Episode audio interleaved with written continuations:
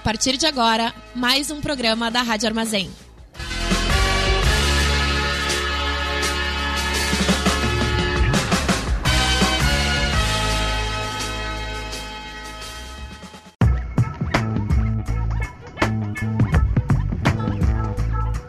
Começa agora o programa do Boca Jornalismo na Rádio Armazém. Olá, você que está isolada, isolado ou está trabalhando. Começa agora o programa do Boca Jornalismo.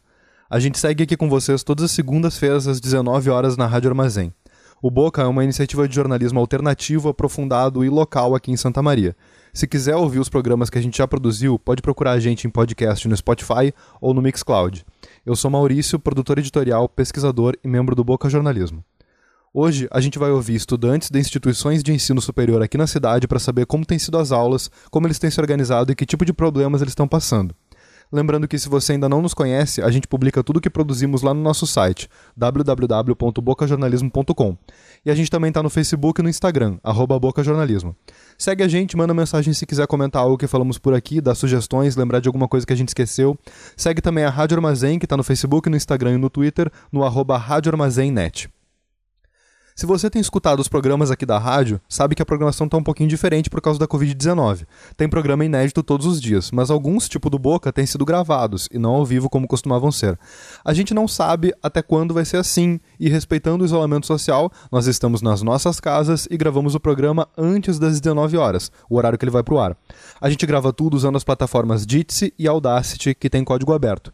E aproveita esse momento para pedir desculpa se tiver algum ruído causado por algum problema de conexão, algum gatinho miando no fundo, coisa assim. Qualquer sugestão que tu tenha sobre esse formato, manda pra gente, por favor. Antes da pauta principal do programa, a gente ouve o boletim do Luan Romero sobre todas as últimas informações locais e regionais relacionadas à pandemia de Covid-19. Vamos ao boletim do Boca Jornalismo sobre as últimas notícias relacionadas à pandemia de Covid-19 em Santa Maria. Desde o último domingo, dia 14 de junho, a cidade passa a ter a bandeira vermelha, segundo o sistema de distanciamento controlado feito pelo governo do estado. O município teve piora no, nos quesitos de número de pessoas internadas em hospitais da região com síndrome respiratória aguda grave. Assim, há uma restrição maior à mobilidade da população e maior restrição aos atendimentos em estabelecimentos comerciais. Nesse contexto, os empresários da cidade entregaram um pedido para que a Prefeitura de Santa Maria entre com o processo de contestar junto ao governo do estado a classificação da região em bandeira vermelha. Contudo, é importante a gente ressaltar que o avanço da Covid-19 tem se intensificado, com o Brasil passando a ocupar o infeliz segundo lugar no maior número de mortes decorrentes da infecção. Em específico, no caso de Santa Maria, ao olharmos a sobreposição dos gráficos dos casos confirmados versus o número de casos curados, se nota que o, o que os estatísticos chamam de a boca aberta do jacaré, ou seja, há um descompasso entre os números, com o crescimento de casos confirmados e a diminuição de casos curados, que fazem com que a curva com que uma curva suba para cima e a outra cresça para baixo. Além disso, segundo o boletim epidemiológico do município de 14 de junho, já se somam oito mortes por Covid-19 e 368 casos confirmados, além de 165 casos de cura. Esse foi o boletim do Boca Jornalismo. Obrigado, Luan. Desde a semana do dia 16 de março, as universidades e faculdades de Santa Maria estão com as aulas suspensas. Com o final do que seria o primeiro semestre de 2020 se aproximando, muitas das instituições de ensino superior estavam prevendo retomar algumas atividades presenciais hoje, dia 15 de junho, data em que o plano do governo estadual, anunciado no dia 27 de maio, previa o retorno das atividades de estágio obrigatório e as atividades práticas de ensino essenciais à conclusão de cursos e de pesquisa em laboratórios. Como o nível de distanciamento controlado determinado para a região de Santa Maria aumentou essa semana e agora estamos em bandeira vermelha, esse retorno não vai ser possível. No momento, as e os estudantes estão indo aos campi só para ver os bichos, e a gente não está falando dos calouros. A única atividade que segue sob a bandeira vermelha é a manutenção de seres vivos em laboratórios ou viveiros. Algumas aulas estão sendo ministradas à distância, mas algumas não, e assim como essas se acumulam, também se acumula a preocupação e as demandas estudantis, seja pela baixa qualidade das aulas que seguiram online ou pela redução das cobranças de mensalidades. Para falar sobre esse assunto, a gente vem conversando desde a semana retrasada com estudantes de diferentes instituições de ensino superior da cidade, e hoje vamos apresentar um panorama de como tem sido isso. A gente queria abrir esse programa de hoje falando sobre algumas questões de saúde e de como é importante para manter a saúde pública que as universidades funcionem, digamos assim, muito menos. As universidades e as faculdades precisam funcionar muito menos, funcionar ao mínimo. No caso, segue funcionando a pesquisa, seguem funcionando outras atividades que as universidades e que as faculdades promovem e, e realizam. No entanto, para evitar aglomerações de 30, às vezes 40, às vezes 60 alunos na mesma sala de aula e o espalhamento dessa doença, por uma questão de saúde pública, as instituições de ensino superior se manterem fechadas é algo que ajuda muito a achatar a curva. É, essa preocupação que a gente tinha lá em março que parece que a gente esqueceu, mas que na verdade é muito importante manter essa curva bem baixinha. E é por esse motivo que as instituições de ensino superior da região de Santa Maria continuam sem funcionar plenamente. Aí a gente entra em alguns outros detalhes que são um pouquinho mais complicados e a gente vai ver ao longo do programa de hoje os nossos, as nossas entrevistadas e entrevistados falando. Primeiro, um problema bem claro é a baixa qualidade das aulas, por causa que a maioria das universidades e faculdades da cidade não estavam preparadas para simplesmente adaptar o seu conteúdo para o ensino à distância é difícil. Existe, uma, existe um, uma, uma linguagem própria do ensino à distância, uma lógica própria do ensino à distância, né? Além disso, em função da gente estar tá vivendo uma série de problemas em todos os níveis diferentes, a gente também é interpelado por problemas de saúde mental. Todos nós, e especialmente, aqui no caso, estudantes, que aí precisam lidar com, por exemplo, ter uma dificuldade de conexão, ou ter uma carga de trabalho muito, muito aumentada, ou ter uma rotina completamente uh, mudada entra também no bolo de todos esses problemas uma questão de uma baixa participação, que tem sido vista em várias, em várias diferentes instituições de ensino superior, mas muitas disciplinas não estão com a participação adequada. Muitas pessoas, talvez, por exemplo, por não terem internet em casa ou coisas do tipo, não estão podendo participar ativamente das aulas que estariam participando se a gente tivesse correndo tudo na normalidade.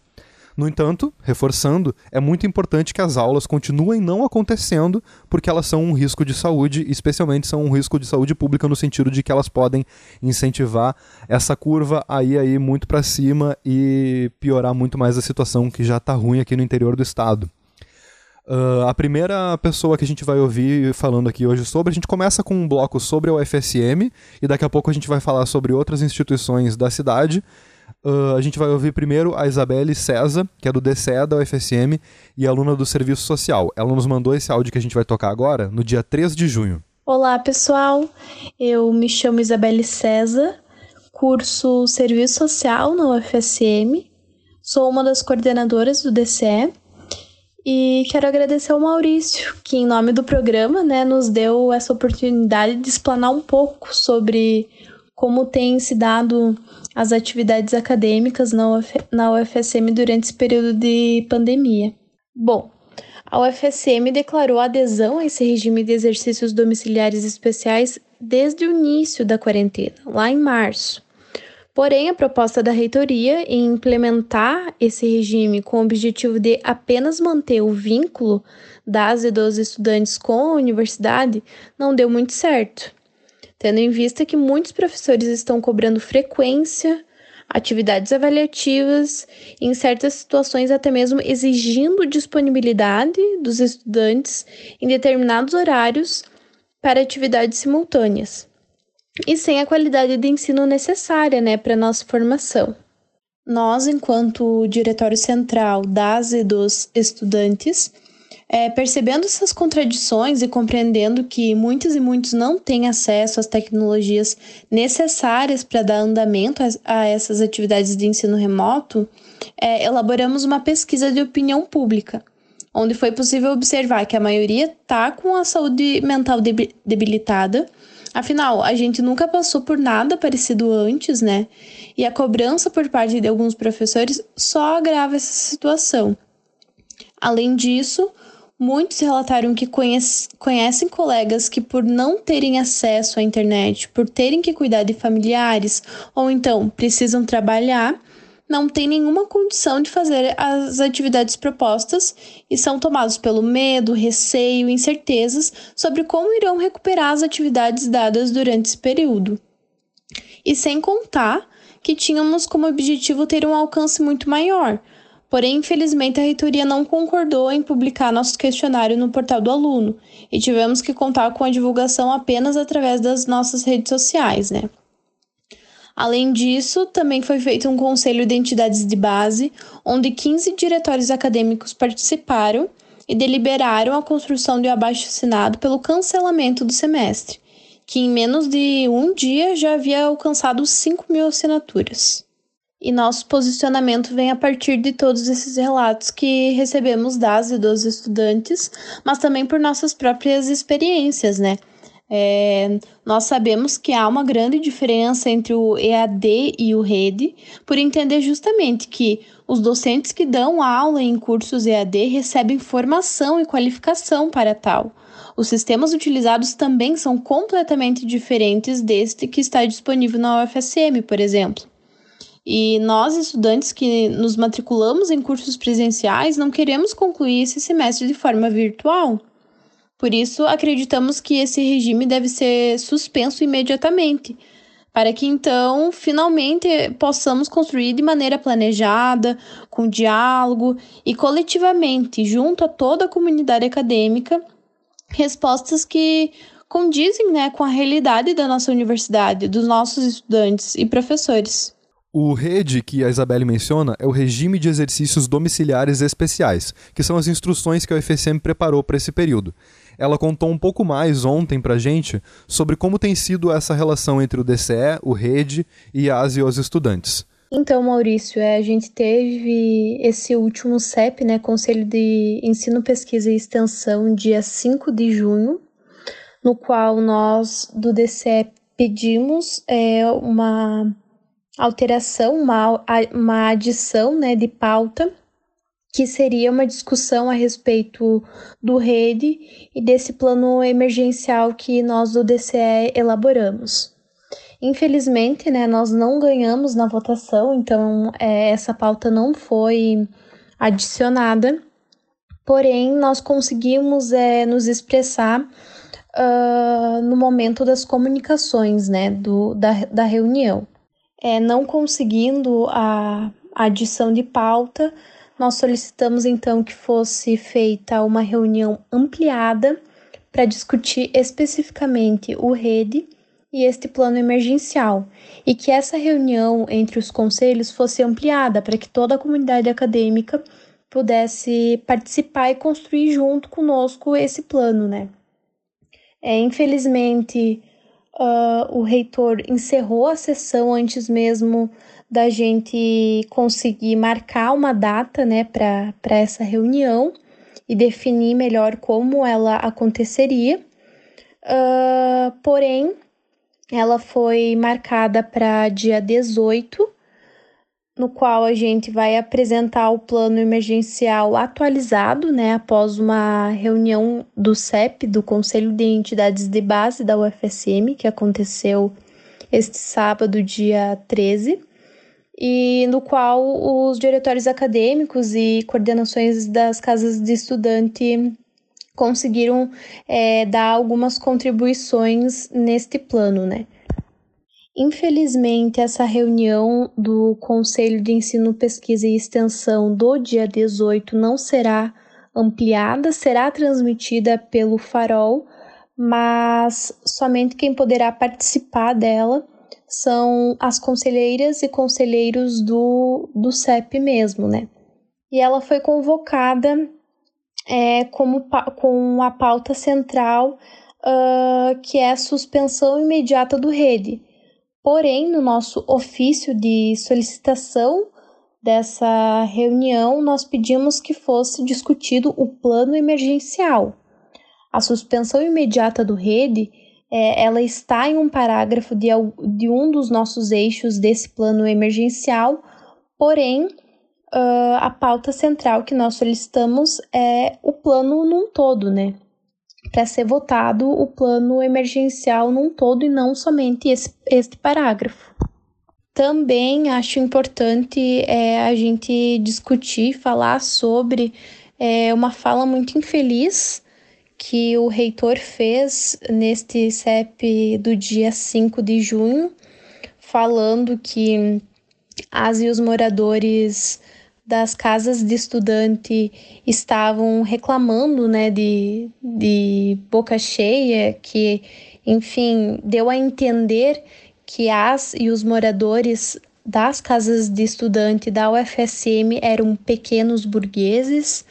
E a gente entende né, que se uh, estes estudantes estão morando nas casas de estudante é porque uh, não são pequenos burgueses, e sim é, precisam né, desse direito que é da assistência estudantil. Então, a gente também acha extremamente importante uma retratação da reitoria, né, sobre essa fala que até o momento não teve nada da instituição sobre, sobre isso. E tendo em vista a importância da gente discutir assistência estudantil nesse período de quarentena, né? Ainda mais frente a esses posicionamentos da reitoria, nós organizamos uma reunião com as casas de estudante da UFSM do campus de Santa Maria, Frederico Westphalen e Palmeiras das Missões, onde a gente conseguiu é, ampliar uma campanha de arrecadação de de doações para os moradores das casas, é, que teve início na Casa do Estudante 2, que é no campus de Santa Maria, por duas estudantes. E a partir uh, dessa reunião a gente conseguiu então massificar essa campanha de arrecadação. Inclusive, caso alguém queira uh, contribuir né, para essa campanha, ela, ela está nas nossas redes sociais lá, é o número da conta bancária, o número é, de telefone também, para caso queiram é, contribuir, contatar as pessoas responsáveis por, por essas, essas campanhas, né? Mas para finalizar, né, acho que já me prolonguei uh, bastante nós permanecemos né, na luta por uh, garantir a assistência estudantil das e dos estudantes né, durante esse período de quarentena. A gente sabe que é, não é só sobre a permanência desses estudantes na universidade, mas sim uma questão de sobrevivência né, e de direito, direito à assistência estudantil. A gente deve é, pautar isso também. Tanto é que a gente tem um eixo nesse no nosso plano emergencial somente para discutir assistência estudantil, né? E aí uh, estaremos então nesse, nesse CEP, dia 18, é, pautando então que seja discutido o rede e um plano emergencial para que a gente tenha então é, re respostas mais concretas e efetivas a respeito desse regime que tem é, deixado muitas dúvidas é, muitos estudantes uh, com a saúde mental debilitada, muitos estudantes trancando suas matrículas por conta desse regime que está totalmente desestruturado e muito mal formulado, né? Também fica aqui o convite para todas e todos. É, esta terça-feira, dia 16, nós estaremos fazendo mais um megafone do DC, né? Nós temos feito lives desde o início da quarentena para continuar ter, tendo essa aproximação né, com, com a categoria estudantil e com toda a comunidade acadêmica. É, nessa live em, em, específico, nós iremos é, discutir as ações do enfrentamento ao Covid-19 que estão acontecendo lá em Frederico, né? Com o pessoal da UFSM de Frederico. Então vai estar tá muito interessante, vai ter show de bola. Eu espero que todos e todos assistam e nos acompanhem nas redes sociais. Novamente, muito obrigada pelo convite. Espero que a gente possa voltar aqui falar sobre é, a universidade, sobre nossas ações enquanto uh, Diretório Central das e dos Estudantes. Até mais. Reforço o que a Isabelle comentou agora aqui perto do final desse áudio sobre uma campanha de arrecadação para os moradores da Casa do Estudante. O DCE, junto de outras organizações e junto dos próprios moradores da casa, estão fazendo essa campanha e é bem importante para quem puder e quiser ajudar dar uma olhada lá. Agora a gente vai ouvir a Stephanie Reis, que é da Associação das Pós-Graduandas e Pós-Graduandos da UFSM. Ela é doutoranda no PPG de Ciência e Tecnologia dos Alimentos. Olá, meu nome é Stephanie Reis, sou doutoranda no programa de pós-graduação em Ciência e Tecnologia dos Alimentos e faço parte da gestão atual da APG UFSM. A APG, para quem não sabe, é a Associação de Pós-Graduandos. É uma organização mais ou menos equivalente ao DCE, só que para as e os pós-graduandos da UFSM. Desde o dia 16 de março, a UFSM suspendeu as suas atividades – então, estamos sem aulas presenciais, a maior parte delas estão sendo por videochamada e as nossas atividades de pesquisa seguiram dentro do possível. Junto da Associação Nacional de Pós-Graduandos, nós demandamos à CAPES a possibilidade de adiamento dos prazos e adiamento das bolsas. A CAPES orientou adiamento em 60 dias, mas a autonomia de cada programa de pós-graduação decidir como vai aplicar isso. As defesas de dissertação e tese estão acontecendo inteiramente por parecer ou webconferência. Vários pós-graduandos, com as devidas precauções para evitar o contágio, seguem realizando trabalhos de manutenção de laboratórios, cuidando, por exemplo, das cobaias vivas. No momento, as principais demandas da APG se concentram em garantir que todos os discentes possam pedir esse adiamento de prazos e de bolsas, fortalecer as representações discentes nos níveis dos PPGs, em seus colegiados e no diálogo com a PRPGP, e oferecer suporte e representação à necessidade de casos individuais. Também estamos realizando lives na nossa página do Facebook, APGFSM, e gostaríamos de convidar quem está ouvindo a rádio para as próximas. Nosso próximo convidado é o professor Valdir Rampinelli, da UFSC será no dia 18, às 18 horas. Vamos conversar sobre a coleção de livros Crítica na Razão Acadêmica. Fica aqui o nosso convite e muito obrigada. Aqui eu sou um pouco suspeito para falar, por causa que eu, assim como a Stephanie, também faço parte da associação. E é importante a gente mencionar uma coisa que a Stephanie disse também, que os PPGs têm muita autonomia sobre como seguir. O PPG aqui é uma sigla para Programa de Pós-Graduação, né? Eles têm muita autonomia sobre como seguir daqui em diante. O que é bom e ruim ao mesmo tempo. É ruim porque cria uma fragmentação de, de medidas em relação a isso, mas é bom porque é importante que essa autonomia seja mantida em certo sentido, né? Bom, para encerrar esse bloco sobre a UFSM, eu trago aqui uma fala do vice-reitor da UFSM, Luciano Schuch, em fala no CEP no dia 5 de junho. Esse áudio tá meio ruim, mas ele é bem curtinho, então a gente pede paciência. E esse trecho foi um recorte que o DCE fez da reunião e a gente tomou a liberdade de reproduzir. Está disponível lá no Instagram do DCE. Eu vou fazer uma fala também bem rápida sobre o, o, o RED, Regime de Exercícios Domiciliares Especiais, que nem nós falamos em todas as nossas manifestações por vídeo, por escrito e por pelas lives que a gente já fez discutindo esse ponto, que ele é opcional, tanto para o professor quanto para o estudante.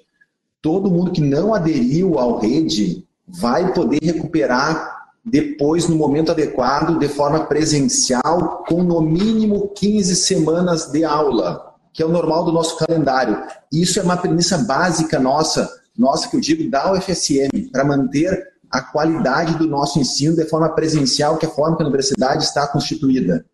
Esse é um ponto fundamental. Outro ponto que a gente não pode deixar de que a disse sempre: não vai ter sobreposição de semestre. Nós vamos concluir esse semestre que está acontecendo. E aí, uma questão que, vezes, gente, nesses estudos que a gente está fazendo, provavelmente esse ano a gente vai ter apenas um semestre, o outro semestre vai começar lá no final do ano, e, ou vai, vai entrar em 2021. Então, a gente vai ter provavelmente um único semestre em, neste ano todo mundo tem que estar consciente disso. Quem está trabalhando em rede agora, professores, estudantes, quando voltar à aula presencial, vão ter que trabalhar com os alunos que não participaram do rede. Então, não tem essa opção de não trabalhar novamente, de não trabalhar as disciplinas novamente. Isso é uma questão, porque se ficou aluno para trás, esse aluno vai ter que ser dada opção para esse aluno é, trabalhar. E a gente sabe que tem algumas áreas que não tem como trabalhar em rede devido à sua peculiaridade da área. Essa fala aí é do Luciano Schuch, numa reunião do Conselho de Ensino, Pesquisa e Extensão, o CEP, no dia 5 de junho. A gente pegou esse recorte do Instagram do DCE. De acordo com o Luciano, mas a gente não tem certeza se vai ser assim mesmo, porque as coisas têm mudado muito rapidamente nos últimos dias, a gente ainda vai ter pelo menos 15 semanas de aulas presenciais assim que as aulas voltarem para completar esse semestre. O que significa que muito provavelmente 2020 na UFSM vai ter um semestre só. Para encerrar esse bloco sobre a UFSM, eu acho importante mencionar que o governo federal tentou passar a MP 979 de 2020, que permitia ao MEC intervir diretamente nas reitorias sem consultar a comunidade acadêmica. Essa situação específica das instituições de ensino superior de nível federal, de precisar lidar com o governo federal, intensifica um pouco mais essa crise de, de dificuldade de, de organizar a situação no meio da pandemia de Covid-19.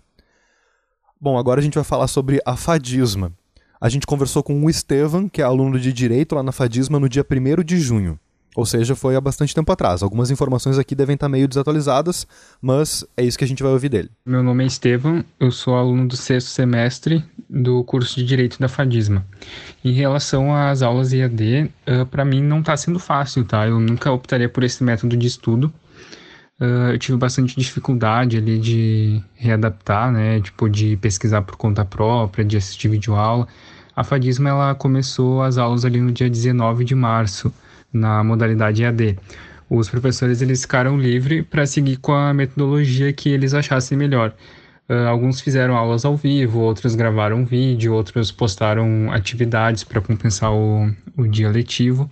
As provas elas têm sido online, né, na própria plataforma de ensino, com questões objetivas, com tempo ali limite para a gente fazer.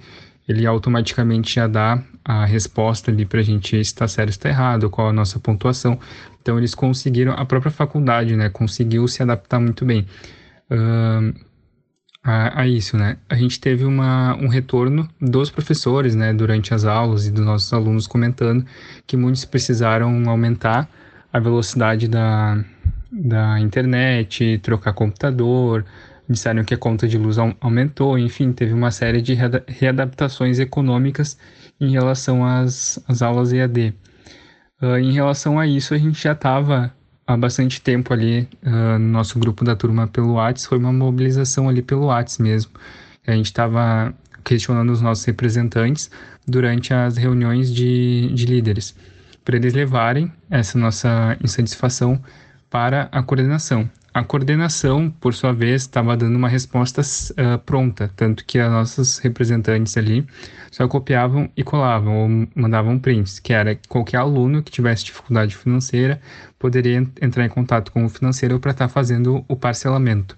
Né? Esse parcelamento é com juros e não vai ter nenhum impeditivo para o próximo semestre, caso o aluno queira fazer alguma rematrícula, né? Ele, ele vai poder fazer a rematrícula com esses juros ativos ali parcelando, mas é uma dívida que é como se fosse o, cartão de crédito, né? Tu parcela e vai tendo juros sobre juros se tu não, não pagar depois. Mas enfim.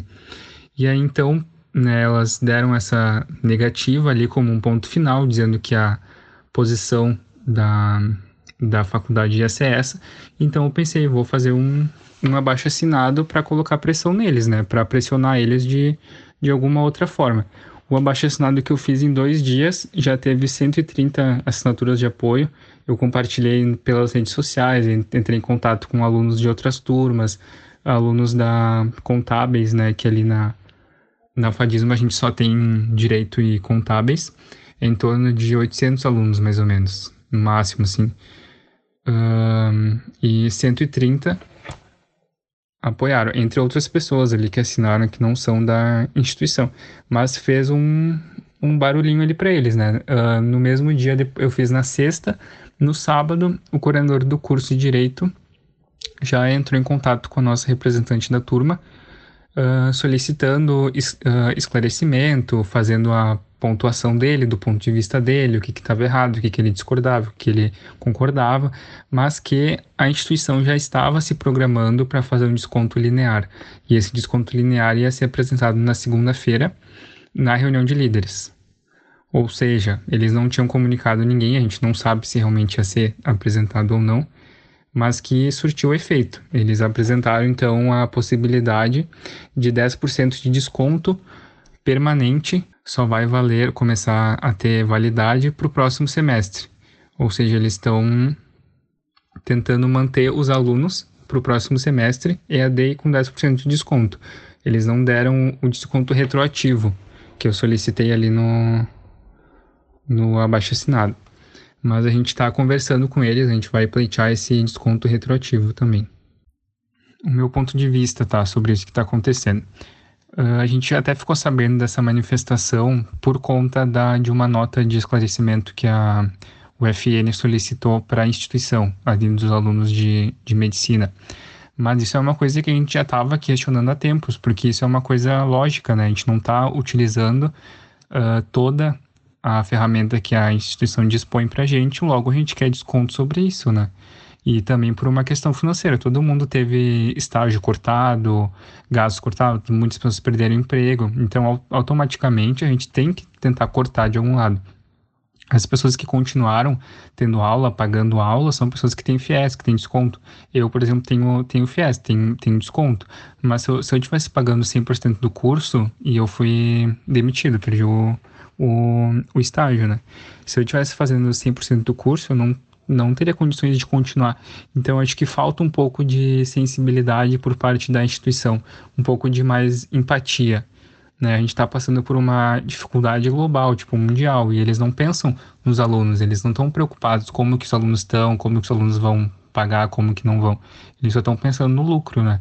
Tanto que esses 10% de, de desconto, eles tiveram uma redução, eles vão fazer uma redução da, da, dos dias letivos não vai ser uma redução da carga horária. Eles falaram que a carga horária vai continuar a mesma, porém eles tiraram a sexta-feira. As aulas vão ser só de segunda a quinta, então sexta-feira não vai contar como dia letivo. Né? Eles já vão ter uma redução de gastos né, deles por conta de não ser um dia letivo na sexta-feira. Né? Então esses 10% estaria nessa redução de dia letivo, né? E a carga horária vai ser readaptada de segunda a quinta-feira, vai aumentar ali o, o horário de aula. Então, eles deram um desconto meio uh, maquiado ali, digamos assim, e não deram o, o retroativo. Entendeu? Então, eu acho que falta um pouco mais de empatia das instituições no contexto geral, né? Santa Maria é, sei lá, 80, 70% das pessoas que estão aqui, elas vêm para estudar. Eu acho que as instituições de ensino, elas deverão ser mais sensíveis, elas deverão ter mais empatia com os alunos, sabe? Queria destacar aqui o que o Estevam falou sobre muitos alunos e alunas terem precisado contratar planos de internet, até mesmo professores. E é interessante porque ele considera que houve uma boa, uma boa adaptação por parte da instituição, que já tinha, por exemplo, uma plataforma para trabalhar com isso. A gente vai ver outras universidades que aconteceram coisas parecidas, e que a mensalidade foi alterada, mas também foram alteradas os dias letivos, ou seja, a grande, a grande carga horária dos cursos pode acabar na prática sofrendo alguma alteração. A gente vai agora falar sobre a UFN, conversando com a Laura Camargo, que é do DA da Psicologia. Esse áudio que ela mandou pra gente foi no dia 6 de junho. Assim como o áudio do Estevam, a bandeira vermelha ainda não tinha sido decretada, então algumas informações estão um pouquinho desatualizadas. A Laura me informou já no dia a Laura me informou esse final de semana que no dia 10 a UFN decidiu suspender o retorno e essas datas de retorno ficam suspensas por enquanto.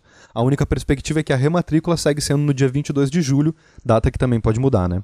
Vamos ouvir a Laura Camargo. Boa noite, meu nome é Laura Camargo. Eu estou no quarto semestre de Psicologia pela Universidade Franciscana e faço parte do Diretório Acadêmico de Psicologia, gestão de Jamila Ribeiro, que foi eleita através de votação do corpo discente no ano de 2019.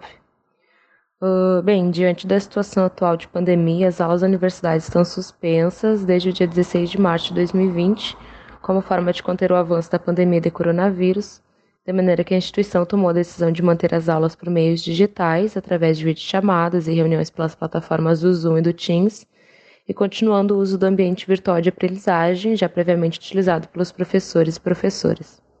Através dessas ferramentas, professores e professoras, pelo menos no curso de psicologia, têm tentado manter as aulas nos horários escritos no plano de ensino e utilizando dos polígrafos previamente formados por eles antes do começo das aulas com textos para guiar os alunos e alunas, além de atividades, trabalhos e tentativas de debates por meio digital. Esse protocolo foi que foi instruído pela instituição, que ampliou a base de TI da universidade como tentativa de auxiliar os professores e alunos. Uh, porém, é facilmente notável a frustração dos colegas de turma e de curso com as decisões tomadas pela universidade frente à situação tão inesperada e complexa. Frustrações que vão desde a falta de afinidade com a plataforma AVA, que era muito pouco utilizada pelos professores e professoras, a falta de acesso à internet por parte de muitos alunos e alunas que voltaram para suas casas em cidades onde acesso é limitado.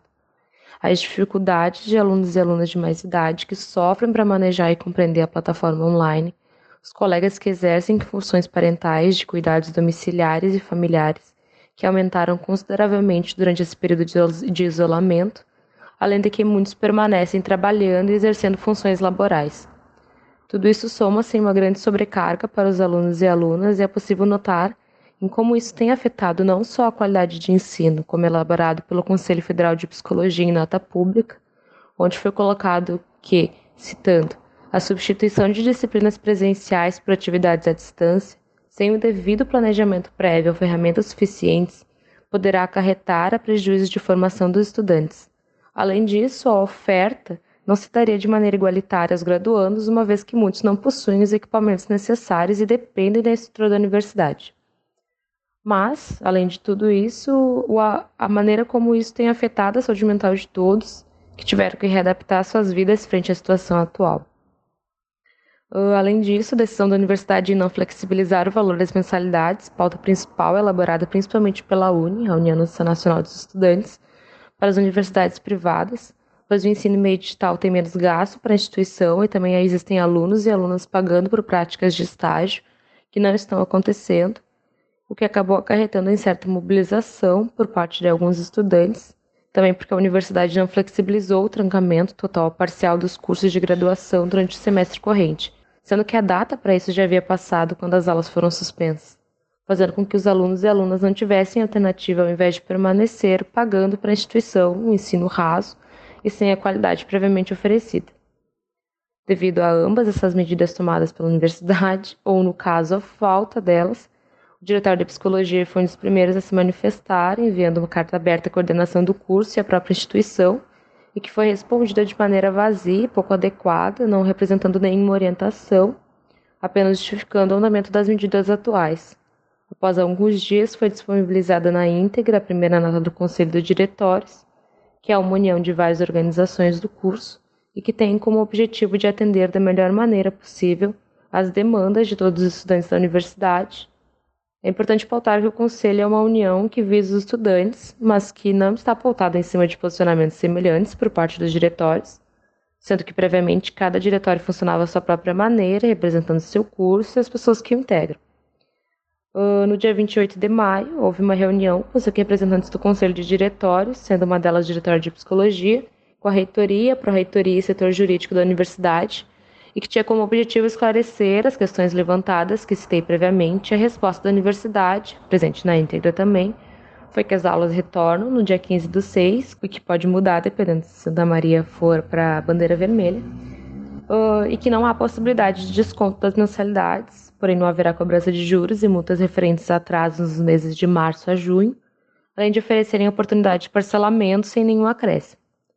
No momento, então, nos resta esperar pelas decisões do governo, mas acho que eu gostaria de colocar que a minha maior preocupação, em particular, é o quão desgastados estão, estamos nós, alunos e alunas da universidade, frente às medidas tomadas pela mesma.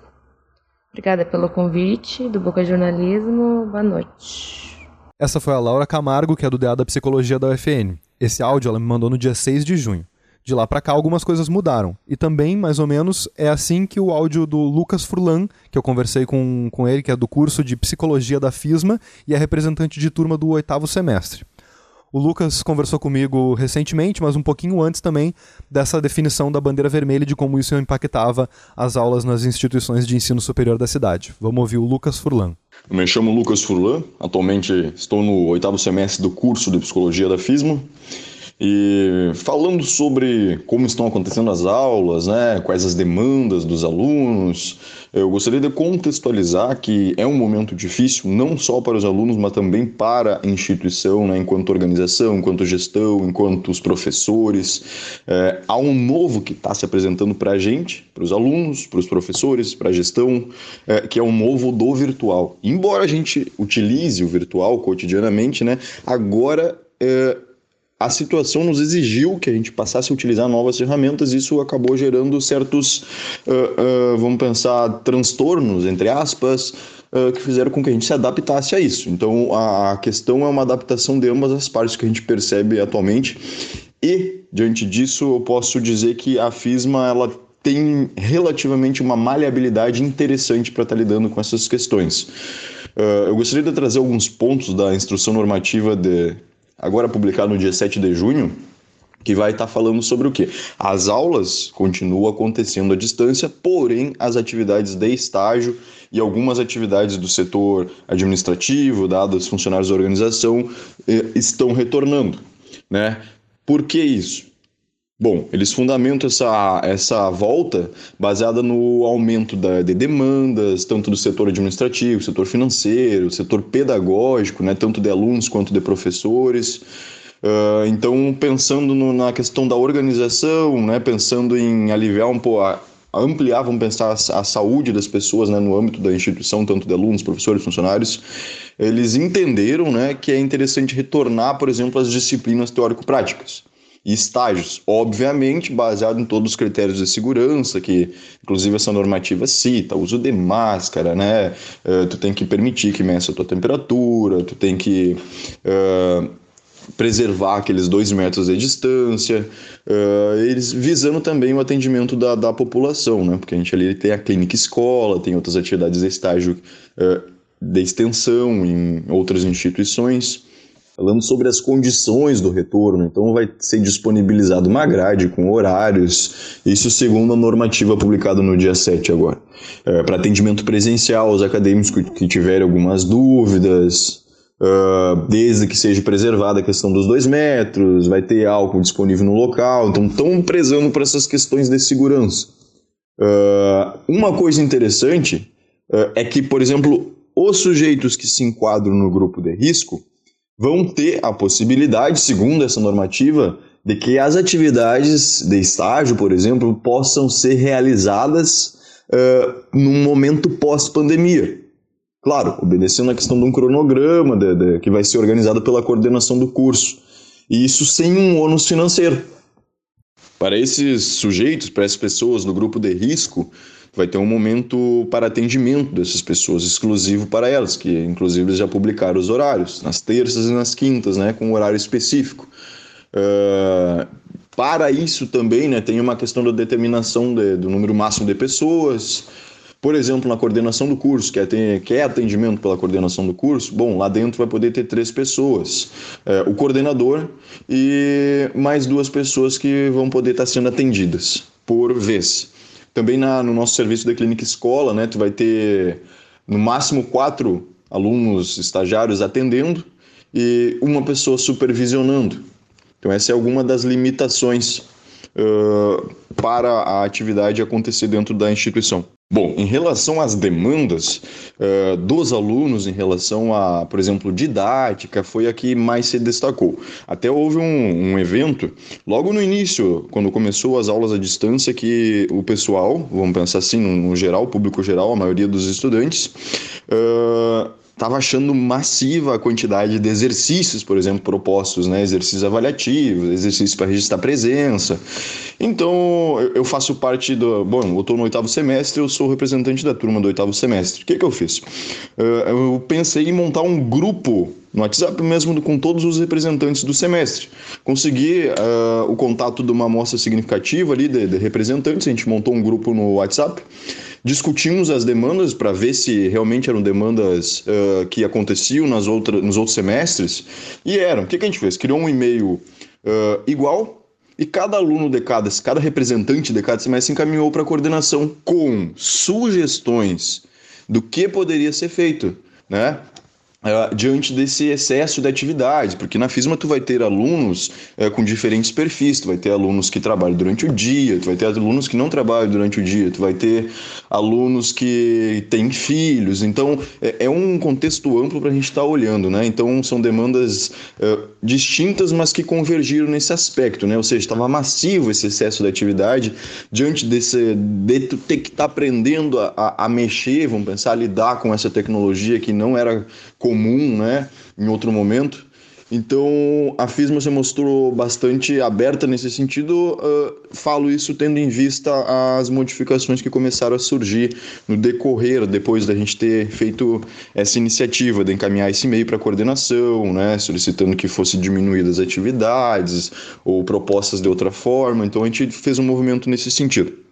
Então, fazendo um resumo da situação, eh, foi um momento delicado, está sendo um momento delicado, mas a instituição eh, se mostrou com relativa maleabilidade, até porque é uma, um momento novo para eles também, para a organização. Eh, os estágios estão retornando, desde que obedecidos algumas medidas de segurança, com a máscara, distância, né, mensuração da temperatura, e basicamente é isso. A gente ouviu o Lucas Furlan, que é do curso de Psicologia da FISMA, e representante de turma do oitavo semestre. Eu acho interessante reforçar aqui do que ele falou sobre como essa organização entre as turmas, entre os semestres, assim como a Laura também mencionou organizações entre os diretórios acadêmicos, pode ajudar nesses momentos a levar as demandas estudantis para as reitorias, direções, etc., quando necessário. Aproveito para repetir mais uma vez que o áudio que o Lucas Furlan me encaminhou e também o áudio que a Laura Camargo me encaminhou são anteriores à bandeira vermelha aqui em Santa Maria. Essa bandeira vermelha desatualizou um pouquinho alguma dessas informações, porque por enquanto seguem suspensas atividades nas universidades e nas faculdades da cidade. Bom, é isso aí o programa de hoje. A gente vai agora para o Boca a Boca, que é o nosso quadro de encerramento. Boca a Boca as indicações do Boca Jornalismo para a sua semana. No boca a boca, cada participante do dia dá uma dica para quem está nos ouvindo. Normalmente, a gente faz aqui o Boca Jornalismo com mais de uma pessoa, mas como sou só eu que estou aqui hoje, eu vou mandar o meu boca a boca mesmo, que é meio que autorreferente. Eu vou indicar que vocês ouçam o programa sobre o Enem, especialmente sobre a demanda para adiar o Enem. Esse programa foi produzido pela Bibiana e pela Leandra, repórteres aqui do Boca.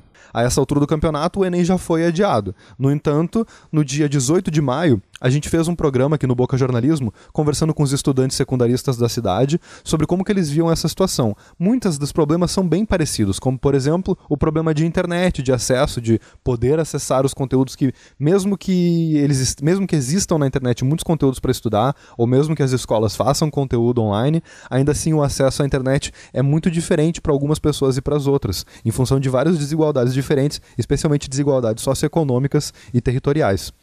E eu também queria comentar uma dobradinha, digamos assim, com esse programa, que também é excelente. O programa também aqui da Rádio Armazém, Campo de Batalha, do dia 22 de abril, que foi sobre os desafios à educação na pandemia.